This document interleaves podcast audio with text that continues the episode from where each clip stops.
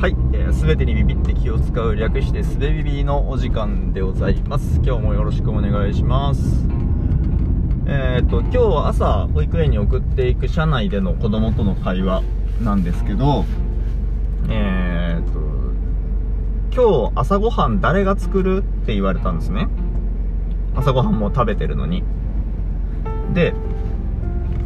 えー、これは何だろうなって思って朝ごはんって何？晩ご飯のことって聞いたらそうだって言うからまあそのそれで話を続けたんですけどっていうのともう一つえっ、ー、と車信号待ちをしてる時に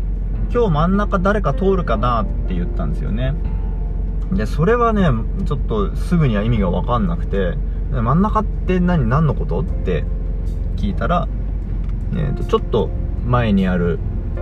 えー、ちっちゃな横道を指さしてそこって言うんですねうん、で、あなるほどと。この間一緒に車に乗ってる時に、そこの道から車が出てくる、出てこようとしてる車に、ちょっと道を譲って、えー、前で信号待ちをしてる車と、僕の車との間をちょっと、えー、バックして開けて、そこに道を譲って入れてあげたことがあったので、そのことを言ってるんだなと思って。うん。で、あ今日はでも待ってる車いないから誰も通んないかもねって言って、えー、そっかっつって話を続けたんですけど、こういう、うんと、子供と会話するときに、こういう、その、すぐには意味がわかんないこととか、なんか、ちょっとおかしいなって思うことっていうのはよくあってだからそれについてこういう意味なのかなって、えー、類推してで確認してそれで話を、えー、前に進めるっていうことは日常的にあることなので、えー、それそれがある前提で話をしているんですけどこれってつまり今子供と僕とは、えー、同じ言葉が示す空間が違うっていう前提でコミュニケーションをとっているわけですよね。同じ、えー、朝ごはんっていう言葉自体は僕も子供も使うけど今日の朝子供は、えー、朝ごはんっていう言葉で晩ご飯のことを言おうとしてたんだと。とかえー、横の道から誰か出てくるかなっていうことを言いたい時に、真ん中誰か通るかなっていう表現をするんですよね。で、真ん中とか誰かとか通るかなだとかっていう一つ一つの言葉とか、真ん中誰か通るかなっていう文自体は僕も使う言葉なんですけど、使える言葉なんですけど、示す意味がちょっと違うと。で、同じ言葉が示す意味が違うっていうことが前提として、ね、その意識があれば、えー、コミュニケーション成立するわけですよねなんとか。で、えー、子供相手だとうんとなんか違うことを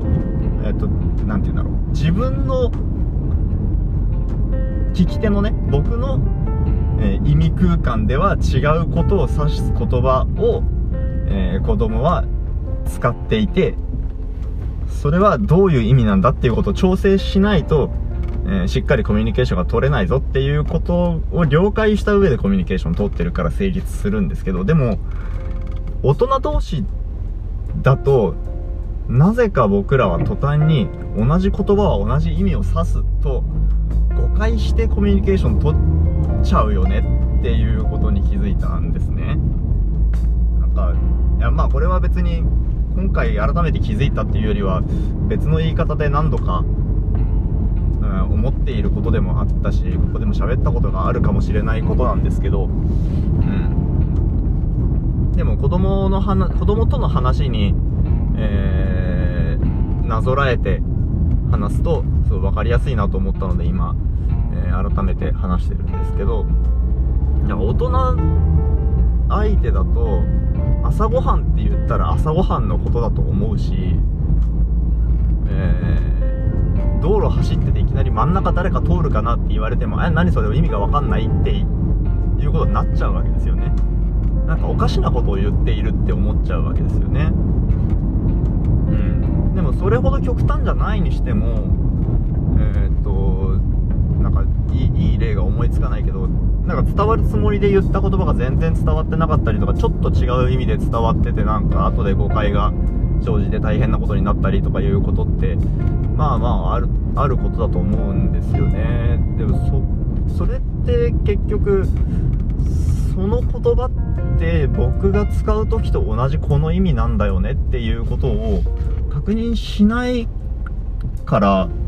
そうなっちゃうんですよねきっとね。うん。まあだからってねその逐一これはこういうことですかって確認しながらじゃないと進めないとなるとそれはそれでいろいろ立ち行かなくなるのでうんなんかトレードオフなんだろうなとは思うんですけどでもえー、かね同じ言葉空同じ意味空間を持ってるっていうことを盲信してしまうのは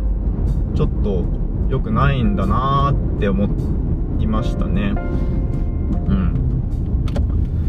僕らは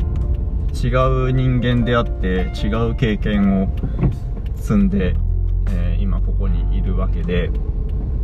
うん。だから言葉っていうとても理算的で理算的でなんだろう意味をこう味空間を分断している言葉っていうものについてその分断の仕方が、えー、違うかもしれないぞっていうことはコミュニケーションの前提として持っておくべきなんだろうなって、まあ、今日朝の話で、えー、改めて思った次第でございます。はい、じゃあ今日はこの辺でありがとうございました。